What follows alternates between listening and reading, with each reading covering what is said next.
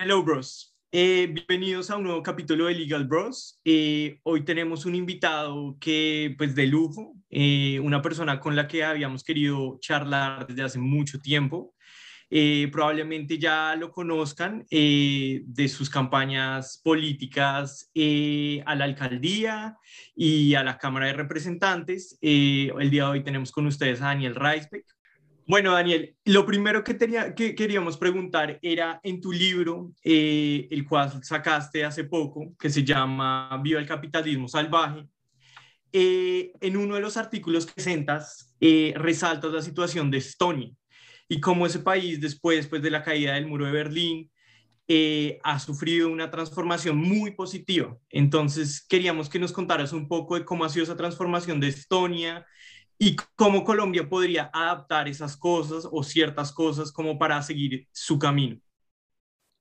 Eh, claro, bueno, Daniel, pues primero que todo, muchas gracias por la invitación. Eh, y bueno, es una, es una buena pregunta. Eh, para mí, Estonia es un caso interesante, uno de los varios casos interesantes que hay de países que estaban más allá de la cortina de hierro durante la Guerra Fría, es decir, eh, completamente dominados por los soviéticos y bajo el comunismo. Eh, y en el caso particular de Estonia, resultó que la persona encargada, el primer ministro, eh, justo después de la, de la caída del, muro de Berlín, em, era un, señor joven en la época que se llamaba Mart Lahr, y él dice algo curioso, y es que por fortuna lo poco que sabía de economía lo había sacado de leer un libro de Milton Friedman, el, economista de la, de la, Escuela de Chicago.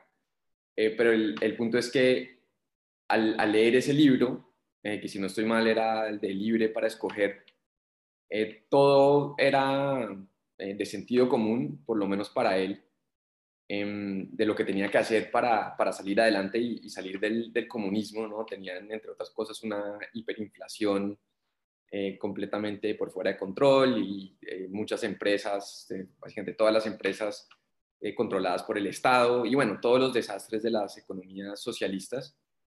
Em, y lo curioso es que, y lo que, lo que cuenta Mark Lar es que todo lo que él quería hacer, muchos supuestos expertos en la comunidad internacional, tipo Fondo Monetario, Banco Mundial, ese tipo de gente le decía, no, eso no se puede hacer porque va a causar un, un daño muy grave. Entonces, lo que él quería hacer era eh, básicamente pasar inmediatamente a un sistema de libre mercado eh, tan libre como, como fuera posible.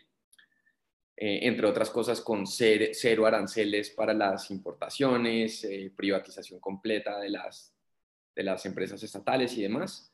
y en efecto fue lo que hizo y, fue un caso de éxito muy marcado en contra de los pronósticos de, de los expertos. Eh, y bueno, ya unas décadas después, pues Estonia es un líder en, temas digitales, por ejemplo. Eh, han salido empresas importantes, digamos, uno de los fundadores de Skype, si no estoy mal, em, eso, era de, Estonia. Eh, y también es un país muy avanzado en, términos de, digamos, lo que puede ser gobernanza digital.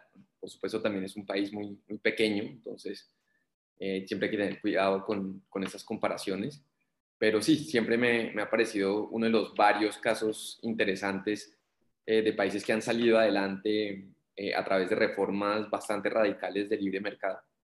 Sí, digamos, ya, ya que tocas un poquito ese tema de, de, la población del país, digamos, siempre, digamos, en Latinoamérica, eh, pues se dice, digamos, hace esa comparación siempre que con Suiza, que con todos esos países, digamos, del norte de Europa, digamos, un poquito hasta con Uruguay, pero esos son países que, digamos, pues su población no supera más de 5 o 6 millones de personas. Entonces, obviamente, ese tipo de políticas, como tú mismo dices, digamos, en Estonia, pues fue un éxito, pero pues la población lo permitía, es que pues, su población ni siquiera es un tercio de lo que es la población de Bogotá. Entonces, obviamente, pues ya ese tipo de políticas tan drásticas que a veces la gente quiere, que dice, claro, es muy bueno, eso funciona, pero pues no lo mismo en 5 millones a 50 millones uno aplicar ese tipo de medidas tan que tiene un impacto tan directo y tan drástico al momento de aplicarlas. Eh, sí, eh, estoy de acuerdo, sí y no al mismo tiempo porque, porque hay ejemplos de, de países grandes que han tomado una, una serie de, de medidas, digamos, del lado de la oferta o, medidas de libre mercado y han o, salido adelante o, superado situaciones muy difíciles. El principal ejemplo que me viene a la mente es el de la misma Gran Bretaña, eh, cuando llegó eh, Margaret Thatcher en 1979, pues básicamente era una economista, una, una economía, eh, la británica, muy intervenida con el Estado también. Gran Bretaña, diferente, a diferencia de otros países europeos, inclusive Alemania Occidental, que perdió la guerra y terminó destruida, pero al poder empezar de nuevo, hicieron las cosas muy bien en muchos sentidos. En cambio, Gran Bretaña, siendo irónicamente ganadora de la Segunda Guerra Mundial, se mantuvo una economía de guerra en muchos sentidos y, en efecto una economía socialista, que era lo que criticaba el economista Friedrich von Hayek, eh, entre otros en, la época. Entonces, eh, también Thatcher de una manera muy radical y bastante rápidamente privatizó empresas, redujo los impuestos, em, se tomaron medidas para, para controlar la inflación, se enfrentó a sindicatos que tenían completamente paralizado el país. Entonces, e, ese es otro ejemplo de que, de que esas reformas sí funcionan inclusive en, en países más grandes. Bueno, yo tengo, entonces siguiendo esa pregunta, es como, yo sé que es una pregunta muy amplia, pero al menos desde lo digital, porque muchos de los emprendedores con los que hablamos, pues son emprendimientos de tecnología que podrían ayudar como a esa virtualización en Colombia, es ¿Qué puede hacer Colombia copiando un poco el modelo de Estonia? Y puede hacer que las empresas se puedan abrir eh, rápida. Sí, una de las cosas interesantes de Estonia de los últimos años que he visto es que tienen esta figura de em, poder uno basarse em, como empresa en Estonia sin, sin, tener que estar físicamente en el país. Y eso es algo que viene inclusive antes del COVID. Entonces, em, esto, al igual que, bueno, como han hecho algunos otros países, la habilidad, por ejemplo, de crear una empresa legalmente con un par de trámites digitales en cuestión de horas, eso es algo que puede implementar cualquier país, ¿no? No, no hay razón por la cual en Colombia, como ustedes saben y como bien saben sus, sus clientes y sus amigos, el, solo hecho de crear una empresa es engorroso, es difícil, requiere tiempo, requiere plata, em, requiere cosas absurdas como el pago de la, del registro mercantil, que ni siquiera se cuenta como un impuesto, pero en efecto es un impuesto.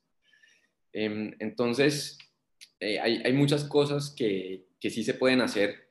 Eh, y el otro aspecto que, que ya viene más, eh, pues más y más países han caído en cuenta a raíz del COVID es este tema de, los nómadas digitales, que, cada vez hay más y más.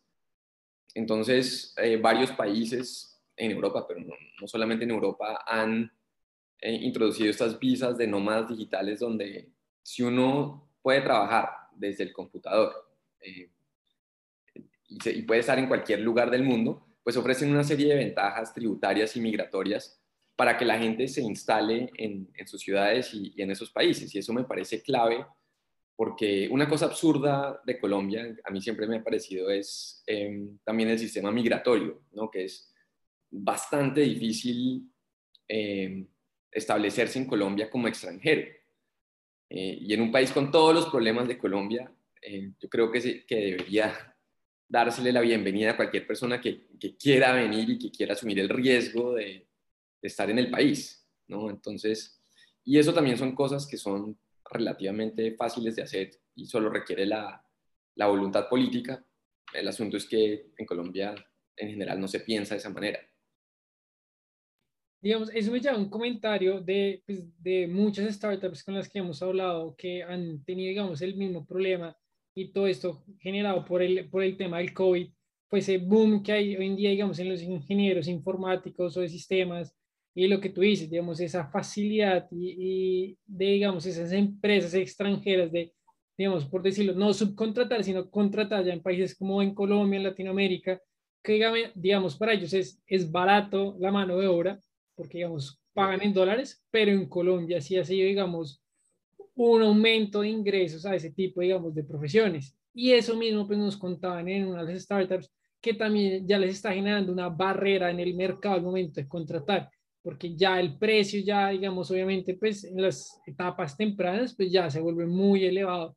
Entonces también está como ese tema de, claro, es bueno para, digamos, para los latinoamericanos, para los colombianos, como esa facilidad de tener ese ingreso en dólares, pero obviamente en otros sectores pues se van a ver vulnerados porque no son capaces de competir pues con un salario que obviamente pues si uno lo multiplica a los 4.300 pesos que creo que ya se roba el dólar, pues no, pues no es fácil, digamos, competir. Entonces también entra como esos dos, bueno, ¿qué es más beneficioso? Como traer esos mercados internacionales y permitir que contraten o también vulnerar ciertas vainas, pues ciertos temas, digamos, laborales en, en el país.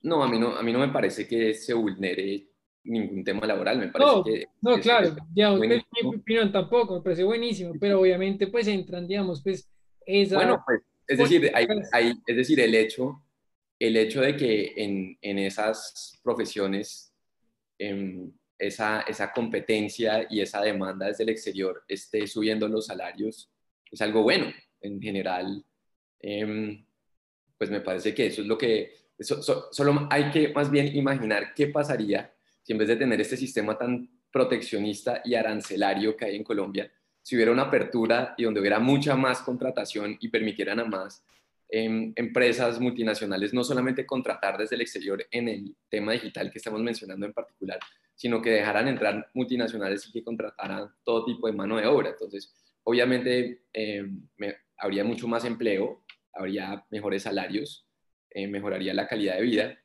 e inclusive seguramente mejoraría hasta el recaudo. Entonces, em, no, sería un gana-gana para, para, prácticamente todo el mundo involucrado, en, mi opinión. Y el problema más bien es tener un, sistema cerrado que, que no, no, permite tanto esos flujos de capitales. Y, como decía Daniel hace un momento, para, para entrar en política, ahora lo que se está discutiendo es al contrario, es poner más barreras. se está discutiendo en el, en el tema cambiario, ¿no? Por el ministro de Hacienda, el nuevo ministro de Hacienda, que también le gustan mucho los controles de capitales. Entonces, eso en mi opinión sería ir completamente en contravía de lo que realmente necesitamos. Bueno, yo ya, exacto, metiéndonos un poco más en tema político, pero yendo de la mano, hay una frase en tu libro que me encantó, que fue, Estados Unidos tiene miles de unicornios y dos partidos políticos, y Colombia tiene, pues no miles, pero para allá va muchos partidos políticos y dos unicornios siguiendo de la mano de todo y entendiendo cómo, el funcionamiento del Estado, ¿qué podríamos cambiar? Eh, pues, o qué ves como lo más fundamental para cambiar, para reversar eso, para tener más unicornios y pues de pronto un poco menos como de peso estatal. Pues yo creo que es un asunto, por un lado, de mentalidad y otro lado sistémico, y es difícil saber qué viene primero, ¿no? Entonces, ¿a qué me refiero? Eh, en, el, caso sistémico, pues es un hecho eh, de que eh, muchas veces, o, si no siempre, en el sector público los salarios son mayores que en el sector privado, sobre todo para jóvenes que están saliendo de la universidad, por ejemplo. Entonces, al tener ese problema del sistema, porque eso no debería ser así, no tiene sentido, se generan unos incentivos perversos de que, de que los jóvenes lo que, lo que quieren y lo que buscan o así no lo quieren, pero lo buscan por razones económicas, es trabajar en el Estado. Em, entonces, el problema es el de la mentalidad que ya se vuelve como naturaleza pensar, ah, no, yo lo que quiero es trabajar en el Estado, pues porque ahí es donde pagan bien, donde pagan mejor. Em, entonces, pues, ¿qué, ¿qué, es lo que, qué es lo que hay que hacer? Eh, pues eso pues no se cambia con una ley, por ejemplo, o algo así, pero pues sí, creo que lo que, se dice en el libro y lo que, lo que he venido diciendo, también reducir el poder del Estado, em, mantenerlo limitado, que se dedique a unas funciones básicas que, que sí son necesarias, como la justicia imparcial, por ejemplo, que, que no hace, eh, y que no haga todo este, toda esta cantidad de funciones innecesarias em, a la cual sí se le dedican muchos recursos en Colombia. Eh, y por otro lado, pues permitir que surja un sector privado mucho más fuerte, eh, incluyendo con mucha inversión extranjera como la que estamos discutiendo ahora de contratación por parte de empresas eh, norteamericanas o, lo que sea. Eh, y también, ya sea que esa contratación sea digital desde el exterior o que sea una inversión directa con construcción de plantas y tal eh, en el país, pero me parecería que esa sería la manera de fortalecer el, sector privado y al mismo tiempo hacer un esfuerzo para menguar el sector público. Porque, digamos, eh, teniendo esta conversación con otras personas, muchos piensan en el día a día, Colombia es un estado hipercapitalista, eh, el más neoliberal de todos los países de Sudamérica o bueno, el ATAM en general. Y yo creo que también por ahí va la cosa y es, no es una economía tan libre y seguramente en las economías donde hay más startups, más innovación, pues son economías mucho más libres. Entonces, ¿tú cómo le explicarías como eso tan para algunas personas como, como, como así que en Colombia no hay capitalismo, pues, o un capitalismo bastante libre? ¿Cómo le explicarías eso a una persona? Pues es un, eh, lo que hay es un capitalismo bastante restringido eh, y eso lo, lo demuestran las, las, estadísticas, por ejemplo, los estudios que hacemos nosotros en el Instituto Keito de Libertad Económica. Eh, y también es un, capitalista, un capitalismo muy dado al rentismo.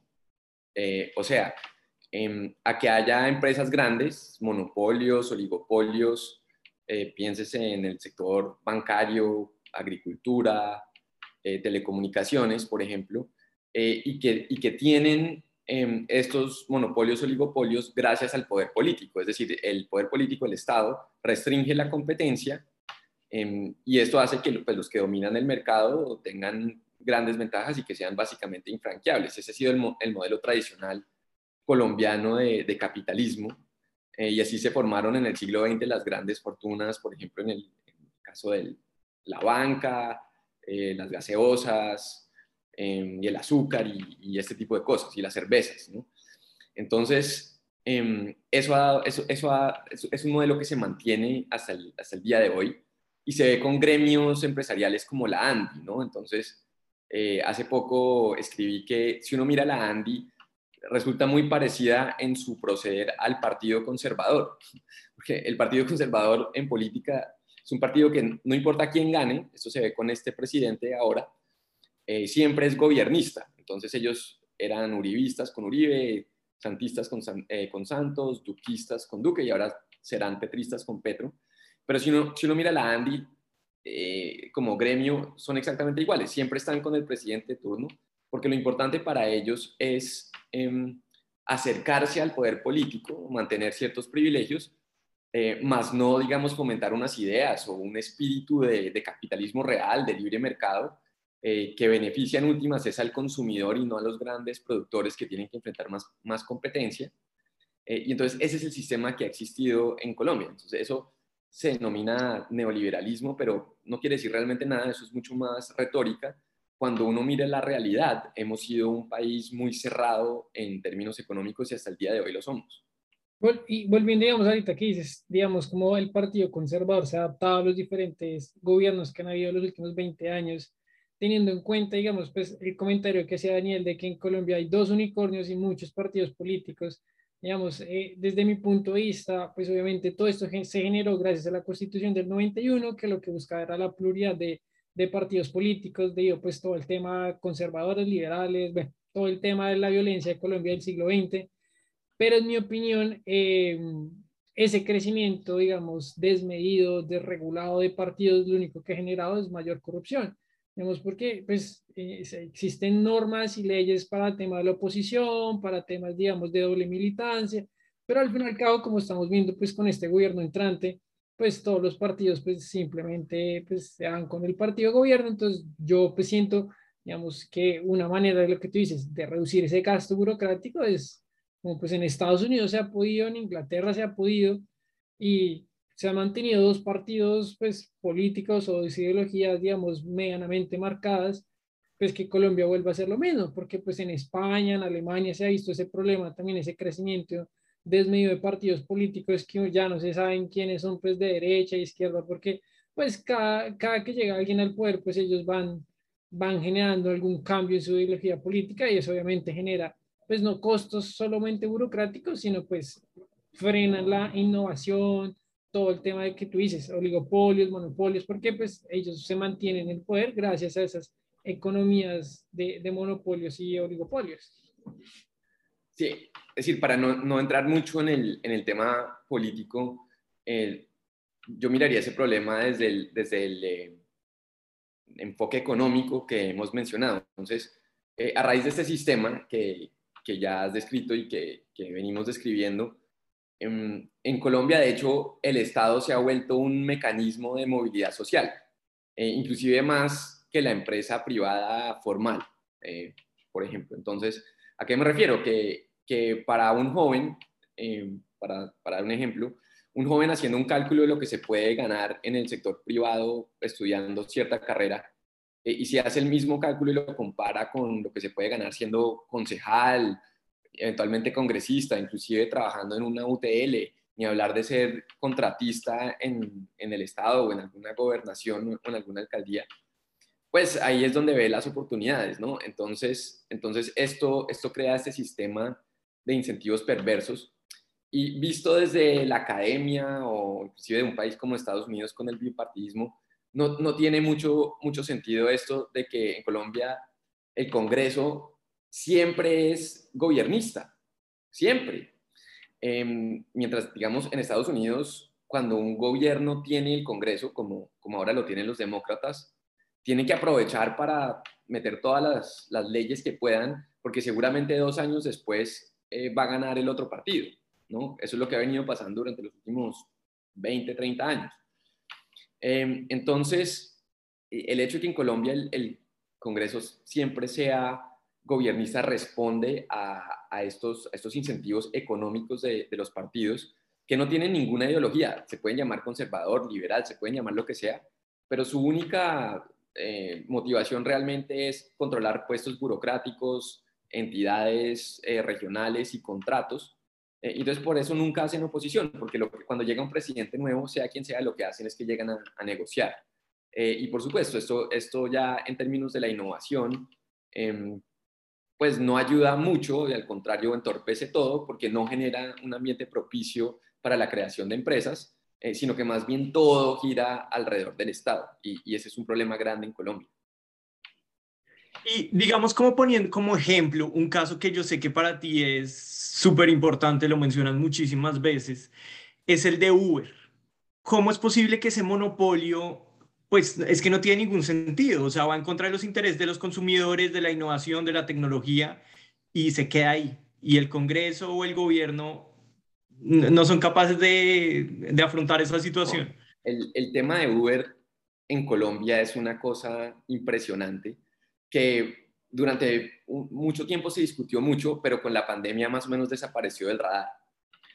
Em, pero en, un punto, creo que hasta el día de hoy, em, se da la situación absurda que un ministerio, eh, el, si no soy mal, el de tecnología, Mintic, decía, no, eh, que Uber pues básicamente no se puede prohibir por temas de neutralidad de la red y, y estas cosas. Y por otro lado, el otro Ministerio de Transporte dice que es completamente ilegal. ¿no? Entonces, es completamente contradictorio y, por eso se da esa absurda situación en, en Bogotá y en demás ciudades de, Colombia que si uno se monta en un Uber le dicen, oiga, eh, por favor, montese adelante y si nos para la policía diga que es mi primo o, mi vecino o algo así, eh, para que no le quiten el carro, ¿no? Eh, bueno, que también habla del respeto por los derechos de propiedad que, que hay en Colombia. entonces sí, es, es una cosa realmente absurda cuando si uno em, llegando al, aeropuerto en Bogotá no puede pedir un Uber, eh, pero pues si uno se va de Bogotá a cualquier ciudad en Estados Unidos, no solamente llega y puede pedir el Uber, sino que eh, lo dirigen hasta donde hay un sitio específico para, para estas plataformas, ¿no? Entonces, eh, sí, es una cosa absurda, pero refleja muy bien cómo funcionan esos temas económicos y, políticos en Colombia. Eh, y desafortunadamente, pues no es un caso aislado, sino que básicamente toda la economía funciona así. Pues otro caso, digamos, es el de Bitcoin, ¿no? Y el de las drogas. Yo identifiqué como esos tres donde, no sé, el de Uber porque es muy del día a día, el de las drogas porque es pues tremendo problema y el de Bitcoin, la verdad, pues es el más a largo plazo, pero son tres herramientas que si se desregula, al menos en Colombia, y bueno, el Bitcoin a nivel global, pues va a generar un beneficio gigante para todo el mundo. Bueno, el, caso de, Bitcoin, digamos, es eh, algo, digamos, particular porque, digamos, inclusive en Estados Unidos eh, los reguladores no saben muy bien, muy bien qué hacer. Em, y bueno, eso ya es una decisión individual de, cada persona si, si le parece que, que, es buena idea o no. Eh, pero yo diría que igual el caso de las drogas, pues sí es, es em, bueno, eso lo está diciendo últimamente la izquierda, en eso creo que tienen razón, eh, pero sí es absurdo que un, país como Colombia, ¿no? que en los 70, eh, es que la gente se le olvida que el tema de la droga en Colombia no empezó con la coca, sino con la exportación de marihuana, que fue la famosa bonanza marimbera de los 70, y en esa época Colombia llegó a suplir el 60% más del mercado en Estados Unidos, obviamente de manera ilegal eh, pero el punto es que hoy en día, cuando ya es legal en Estados Unidos, no federalmente, sino, pero sí en la mayoría de los estados, eh, que Colombia debería estar pensando y preparándose en, tener una industria legal para en algún momento poder exportar a mercados como este o, bueno, otros mercados a través del mundo. Y al contrario, eh, estamos muy, muy rezagados, ¿no? Y hay una regulación también bastante absurda. pero digamos, el, el caso de, de Uber sí me parece que es como el más emblemático de todos porque es algo que eh, claramente beneficia a los, a los consumidores con el problema específico de los taxis que ha habido en, Colombia eh, y claramente beneficia a, miles de personas que, que, logran trabajar y tener un ingreso a través de esas plataformas. Eh, pero eso pues no les importa a los reguladores ni a la mayoría de los políticos porque ellos están viendo son los, los intereses particulares que, que ejercen algún tipo de presión sobre, sobre el Congreso y las demás instituciones. Digamos, ya volviendo un poquito más ahorita al presente y, digamos, volviendo, saliéndonos un poquito, obviamente, de la política, en que pues siempre van de la mano, eh, ¿cómo crees que se va a manejar toda esta situación de las startups que pues ya han venido perdiendo un poco ese nivel de inversión que estaban teniendo en Colombia? Han habido un poco de despidos, digamos, el año pasado KPMG dijo que Colombia las startups recogieron hasta 800 millones de dólares. Obviamente, pues como lo has venido diciendo, Colombia tiene muchas barreras arancelarias, de impuestos, digamos, de hasta temas migratorios. ¿Cómo crees que se va a manejar ahorita desde el punto de vista político? O sea, ¿crees que se va a reducir más esa inversión? Digamos, como los emprendedores que deben tener en cuenta, los startups que deben tener en cuenta con toda esta, digamos, incertidumbre política económica que hay en el momento, no solo nacional, sino también internacional con todo el tema de la inflación y la recesión que se viene, digamos, pues desde Estados Unidos y muchos otros países. Yo le sumo a esa pregunta, digamos tú en Estados Unidos, a tus conocidos, amigos, conoces, no sé, a un fundador, a un inversionista y tú le dices como, es buena idea en este momento, por todo lo que acaba de explicar Mateo, invertir en una startup, invertir en negocios en Colombia de ese tipo o bueno, de cualquier tipo. Eh, bueno, a ver, primero, yo creo que es a nivel global que en los últimos meses ha bajado la inversión en, en ese tipo de, empresas nuevas, sobre todo tecnológicas y demás. Y, es un tema, digamos, que pues, durante muchos años los bancos centrales, sobre todo la Reserva Federal, estaba inflando eh, una especie de burbuja con tasas de interés artificialmente bajas, eh, que obviamente creó pues todo tipo de, especulación em, y pues mucha de esa plata se fue a, a startups y empresas de, de, este tipo. Entonces, Ahora, con el tema de la inflación eh, y que por primera vez en muchos años se están subiendo las tasas de interés y seguramente van a seguir subiendo, eh, pues obviamente va a haber una contracción y eso va a afectar mucho a, este tipo de, empresas. Eh, pero pues al fin y al cabo ese es el, el, ciclo económico también, pues en este caso muy exacerbado por los bancos centrales y los gobiernos, pero ya se vio, digamos, en el 2000 y en el 2008 y en últimas, esto es bueno porque solo las mejores empresas logran sobrevivir eh, y van a estar el día de mañana para, para prestar sus servicios. ¿no? Entonces va, va a salir eh, mucho ruido del, del ecosistema eh, seguramente y eso termina siendo positivo en el largo plazo. en el caso específico de, de Colombia, a mí lo que, lo que me molesta un poco es que los, digamos, los legisladores en general, o inclusive los, digamos, clase dirigente, los medios y demás, eh, han tomado una actitud como si invertir en Colombia fuera una especie de, de premio, ¿no? Como si llega un extranjero que quiere em, eh, invertir en Colombia, que es tomar unos riesgos bastante grandes, eh, y, como si eso, no sé, tuviera que pagar inclusive más por, por tomar esos riesgos, ¿no? Cuando ya de por sí eh, está, está jugándose el pellejo inclusive más de la cuenta. Entonces hay que caer en cuenta que sobre todo a este nivel digital, igual como pueden contratar a un programador, por ejemplo, en, Bogotá o en cualquier ciudad de Colombia, lo pueden contratar inclusive en Venezuela o en eh, Perú, en Centroamérica, en cualquier país de la región, y van a ser situaciones muy similares. Eh, entonces, yo creo que hay que caer en cuenta de eso y hay que tomar las medidas para que el país como tal sea lo más competitivo posible pues frente a los vecinos, pero no solamente frente a los vecinos, porque uno tampoco se puede comparar con Venezuela y con Argentina, em, sino que sea un país competitivo a nivel global. Hablamos de Estonia, Nueva Zelanda, estos países, hay que tomar las medidas para, para, para poder competir en ese nivel, porque ese es el mundo en el que vivimos. Pero desafortunadamente no veo ninguna intención ni conciencia de que eso sea lo que tenemos que hacer. Bueno, yo tengo otra pregunta, que en el mundo de la tecnología, eh, muchos de los CEOs están casados con esta idea y les parece fabulosa, a mí no tanto, y es la del salario mínimo universal. Porque dicen que, y digamos un tema que se trata mucho y es como va a haber tanta automatización de los trabajos, entonces todo el mundo va a perder su trabajo, bueno, mucha gente, y es una forma de solucionar esto en el futuro y pues a cada persona darle un salario con el que pueda vivir digamos, entendiendo que la riqueza se va a concentrar en unas cuantas empresas. Eh, sobre ese tema, ¿tienes alguna opinión sobre es una locura hacer algo así? ¿No, no va a pasar? Eh, no, o en sí, cual, cual, sí, cualquier salario mínimo es una mala idea y pues a nivel global ni hablar. Eh, digamos en Colombia es muy pernicioso y dañino que haya un salario mínimo nacional decretado centralmente desde Bogotá y que no tome en cuenta eh, las diferencias entre las regiones. Inclusive si hay que tener salario mínimo, lo que, lo que habría que hacer es tener un salario mínimo regional, eh, basado en las capacidades económicas de cada región, porque no es lo mismo eh, la capacidad de, de compra o inclusive los, los costos fijos que tiene una persona en una ciudad grande comparado a un municipio pequeño, por ejemplo. Entonces, eso habría que, que tenerlo en cuenta, número uno. Y pues a nivel global, eso es un poco como, como este cuento de querer tener una tasa única de tributación corporativa a nivel global, una tasa mínima.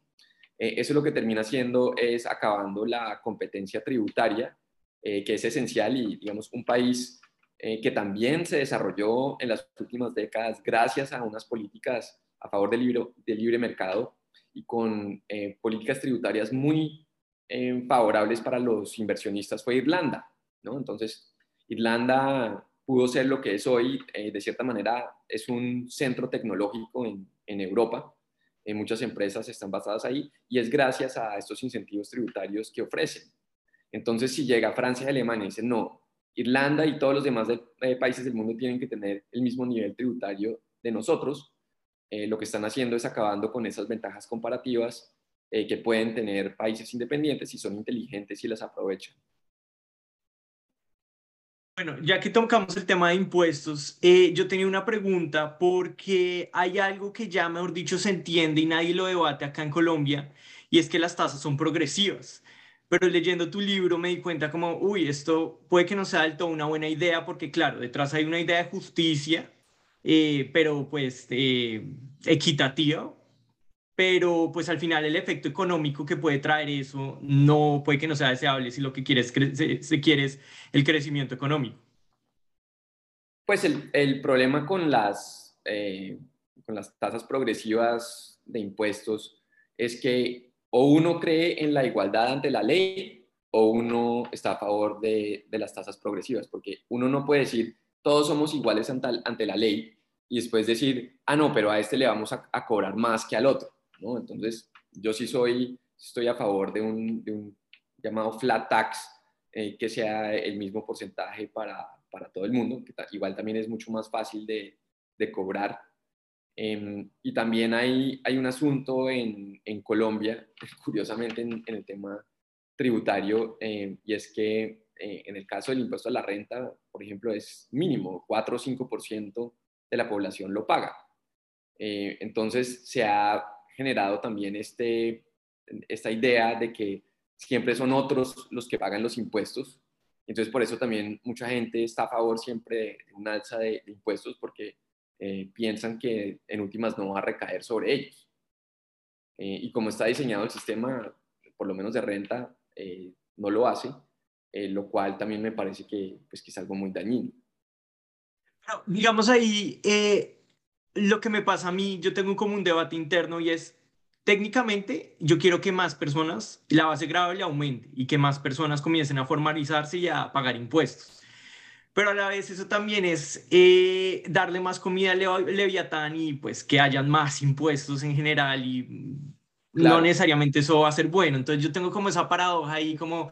No, eso, que debería es cierto, eso es cierto. Es, ahí, digamos, puede que haya una una contradicción, pero el, el, punto es que, por ejemplo, en Estados Unidos, si es eh, por poquito que gane la persona, tiene que pagar, sí, poco, pero paga. Em, y me parece que lo, que lo que termina haciendo eso es generando una, una cultura de entender, ¿no? Es, es em, como el estudiante que fue socialista toda su carrera, pero cuando empieza a trabajar y ve que le están quitando, le están quitando eh, de sus ingresos para que se vaya al Estado y que ahí básicamente se esfuma esa plata que es de él em, y pues ya cae en cuenta que, esas teorías no, no eran tan, eh, tan ideales, ¿no? Entonces, en, últimas, e, e, es, cuestión de jugarse el pellejo, entonces es, es muy fácil para, em, por ejemplo, políticos, ¿no? Que, que eh, viven del Estado entonces pueden decir, ah, estos tienen que pagar más impuestos y estos otros tienen que pagar más impuestos. Eh, pero es que es muy fácil cuando, cuando no es el pellejo de uno decir quién tiene que hacer qué. Eh, deberíamos tener un sistema donde, donde realmente todo el mundo se está jugando el pellejo. Pues yo creo que un poco más, digamos, de, de, de, de eso que Daniel no, no se logra, digamos, entender, y es que más allá de que más paguemos impuestos, el problema es la destinación y el buen uso que se le da de los impuestos.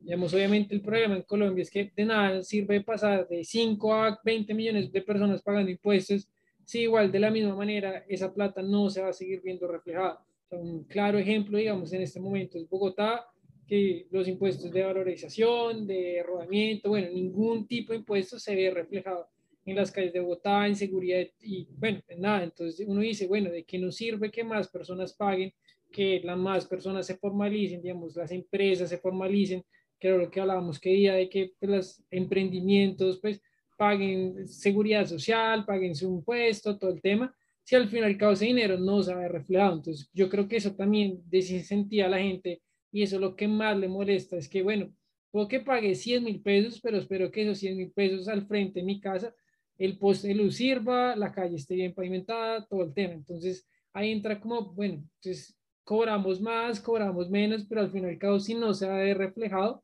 pues él va a seguir como ese mismo disgusto, pues hasta de uno mismo, como decir, no, pues lo pago con gusto, pero pues por lo menos que lo vea de alguna manera. a ver, por supuesto, y es, es, completamente entendible y es precisamente por eso que la informalidad en el país ronda alrededor del 50%. Eh, un, un, problema de la, de la informalidad, sin embargo, es que eh, por ejemplo, empresas informales, em, al, no estar, por ejemplo, completamente bancarizados, eh, al no tener sus, sus, activos dentro de un sistema formal, eh, pues se desvalorizan. No, no es lo mismo, no sé, vender algo que, que, tiene un título de propiedad que vender algo que, que, no lo tiene, ¿no? Entonces, la, idealmente uno tendría un, sistema donde es fácil formalizarse, donde se cobra poquito, donde se, cobra poco por ser formal, pero lo que se cobra se ve, eh, lo que ustedes están diciendo. El, problema, por supuesto, en Colombia es que, es que no se ve. O bueno, se ve en, robos y, este tipo de cosas. Entonces, em, claro, es, es, un problema grande.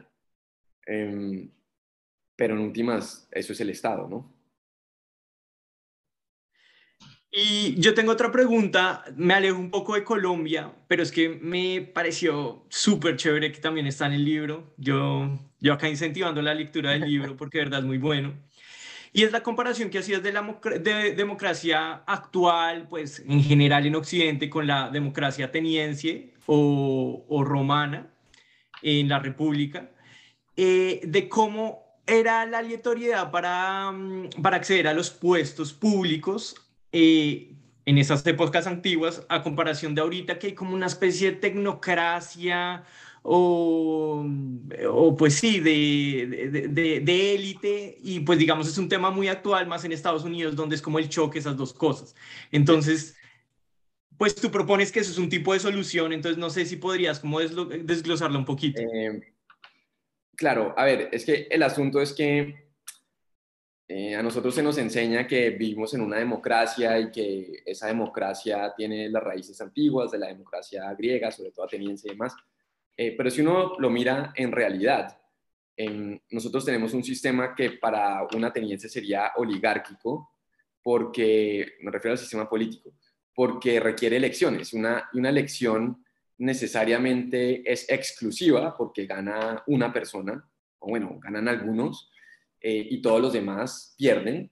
Eh, eso desde un punto de vista griego antiguo es, es oligárquico. Mientras que la esencia de la democracia ateniense, había algunos pocos cargos importantes que se mantuvieron con elección, pero la esencia era eh, que la mayoría de los cargos se repartían a través del sorteo.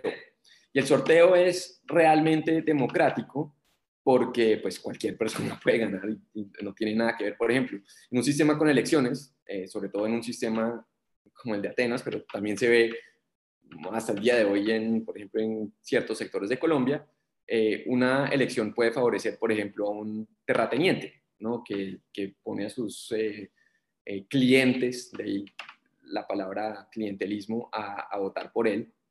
entonces, eh, el sorteo elimina todo ese tipo de, problemas y de, bueno, crea otros problemas seguramente, pero elimina esos, esos problemas en términos a, una potencial oligarquía.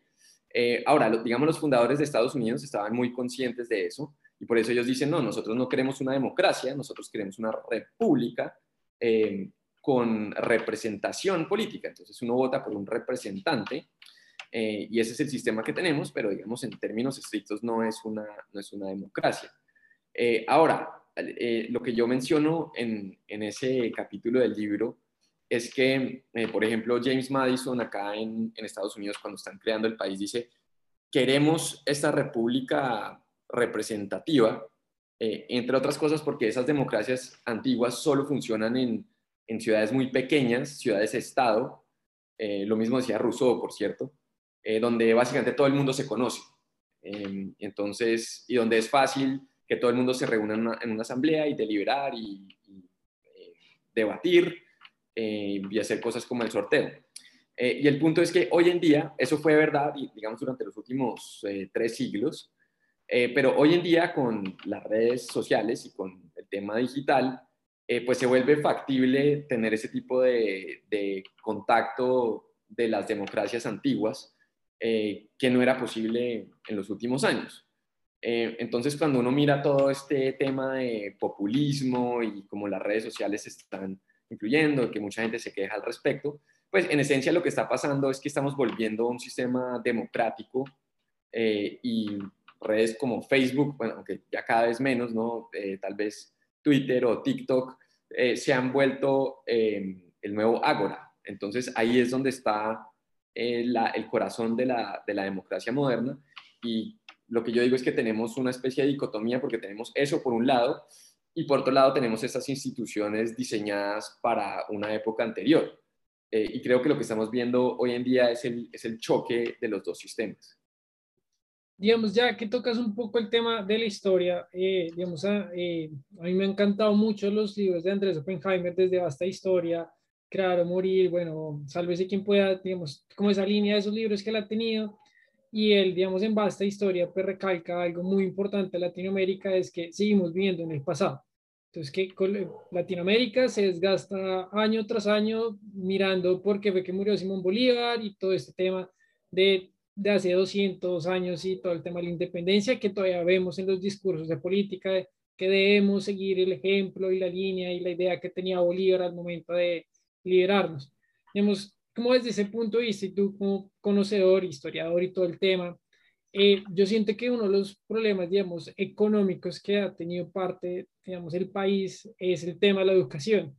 Y es, digamos, viendo los ejemplos que él pone en sus libros de cómo transformaron esa educación que tenían y buscar la manera de que a través de la educación mejorar económicamente. Tú, ¿cómo ves, digamos, el sistema colombiano, eh, pues educativamente, digamos, desde el punto de vista de la educación superior, en donde vemos que Colombia pues tiene muchos sociólogos, filósofos, o sea, muchos profesionales en las humanidades, pero pocos, digamos, en temas de ingeniería. ¿Cómo crees que si modificamos algo de eso podemos también impulsar un poco más el país? Claro. Bueno, acerca de la, de la primera parte de la pregunta, yo no creo que el tema necesariamente sea mirar el pasado o no mirar el pasado. En Estados Unidos todavía se debate mucho acerca de la, de la independencia y los fundadores Em, los próceres del país. Em, más bien tal vez es el tipo de próceres que, se tuvieron. Eh, el, el, asunto es que, digamos, en Estados Unidos em, el país se fundó con un, con un claro fundamento de gobierno limitado, de derechos naturales, es decir, me refiero, los derechos naturales eh, son negativos, en específico vida, libertad y propiedad, es decir, los derechos que eh, nadie le puede quitar a uno, pero no son derechos positivos como los que tiene la Constitución colombiana, por ejemplo, eh, como el derecho a la salud o a la educación o lo que sea, que para garantizar ese derecho hay que quitarle a otra persona. Eh, entonces, eh, digamos, ahí podemos hablar más bien del tipo de desarrollo histórico que tuvo, más bien de sobre el hecho de que haya cierta fijación con la historia.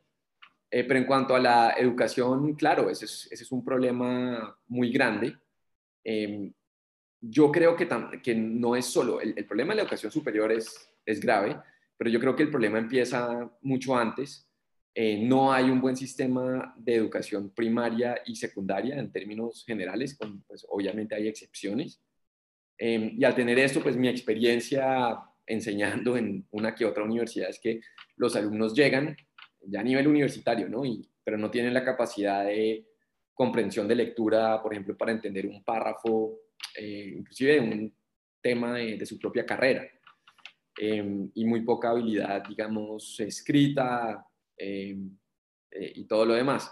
Entonces, eh, me parece que hay que mirar el problema empezando en la educación primaria, em, pero también creo que pues, hay un problema muy grande cuando la educación pública la controla un sindicato, básicamente, que, que son los señores de FECODE, eh, y que pues abiertamente tienen una ideología, en su página web dicen que ellos lo que quieren es el socialismo en Colombia, en la última campaña salieron abiertamente a apoyar a, Gustavo Petro, entonces mientras esa sea la, educación pública, pues veo difícilmente que, que, podamos hacer grandes avances.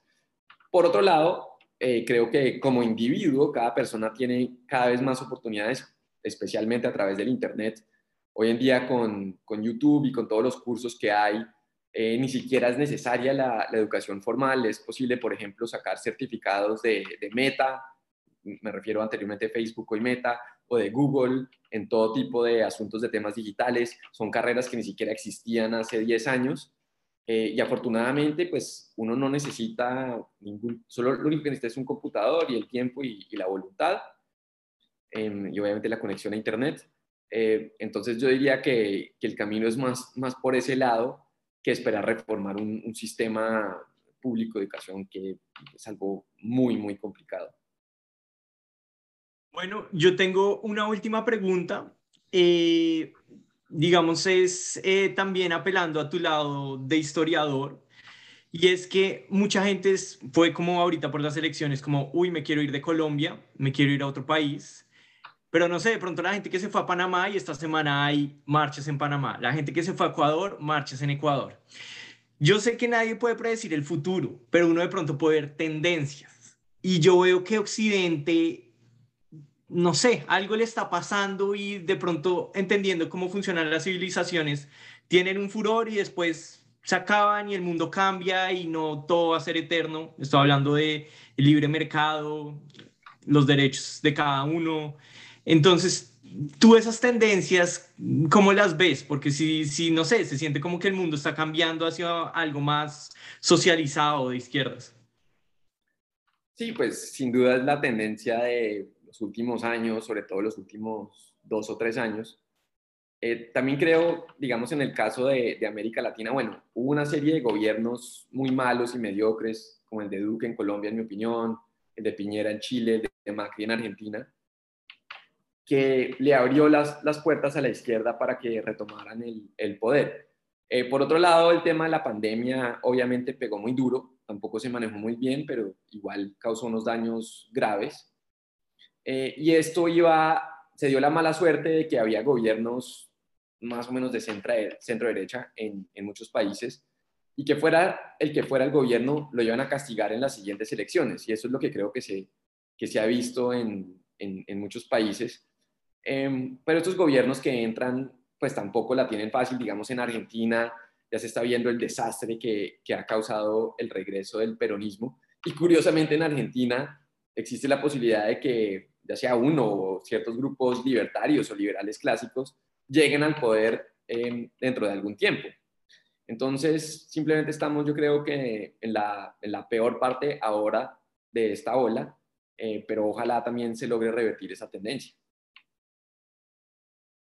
Listo, Daniel. Pues yo no tengo más preguntas. No sé si Mateo tiene alguna última pregunta.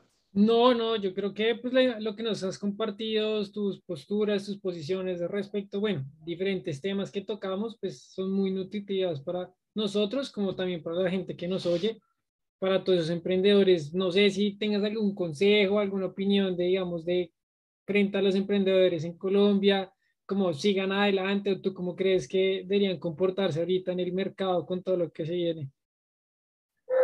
No, pues primero que todo, mucha admiración. Eh, me parece que generar empresa y generar empleo en Colombia es realmente una hazaña heroica, muy, muy difícil. Em, y es, involucra mucho nadar en contra de la cultura, eh, sobre todo la cultura oficial, eh, por otro lado, creo que Colombia sí tiene eh, una vena emprendedora muy fuerte, que es algo muy positivo. Em, hay un estudio que vi recientemente eh, que sugiere que Colombia es el país en términos de población donde hay la mayor aprobación a favor de, medidas de libre mercado entre, la, población, igual que hace unos años salían encuestas donde la mayoría de la gente quería más tratados de libre comercio justo cuando el gobierno de Duque estaba prometiendo que no más libre comercio.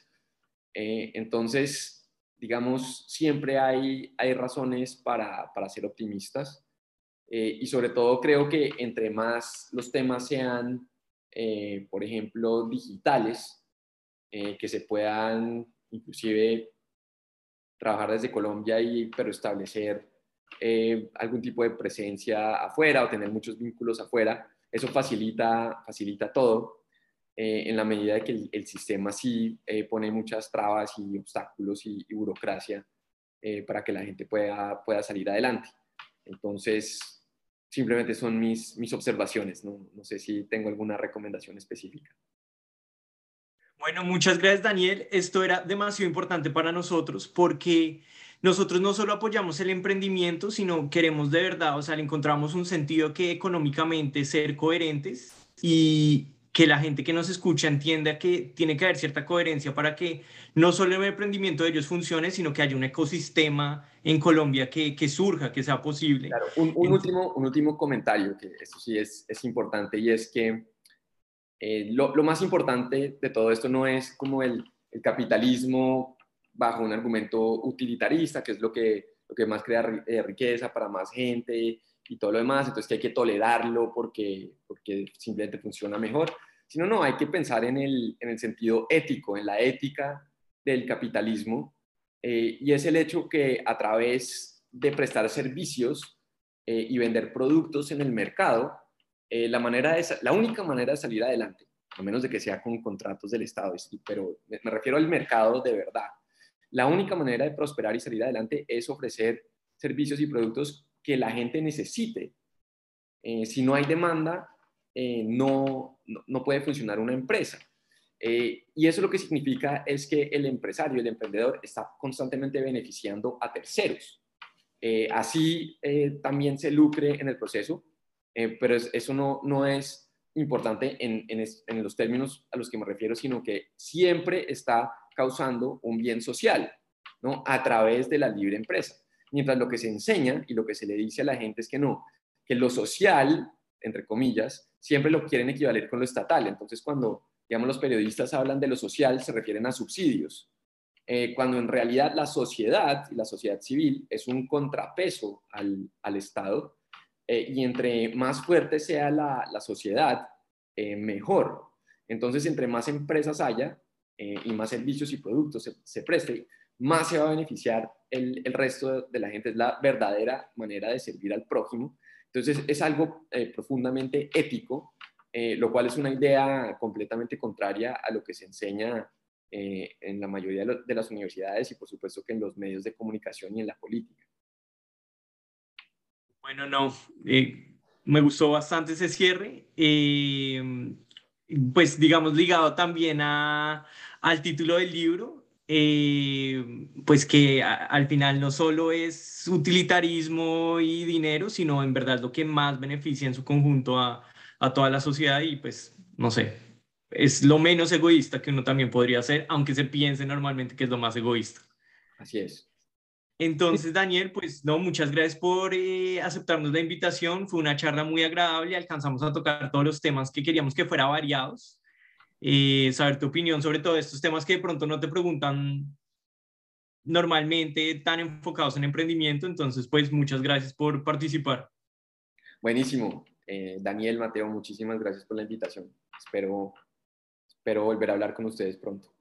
Igualmente, muchas gracias por el espacio, Daniel, y pues nada, te estamos ahí contando cuando... Y una última pregunta, ¿dónde te puede contactar la gente que nos escucha en redes sociales? Ah, seguramente lo mejor es en Twitter, a través de Twitter, eh, arroba Daniel Reisbeck.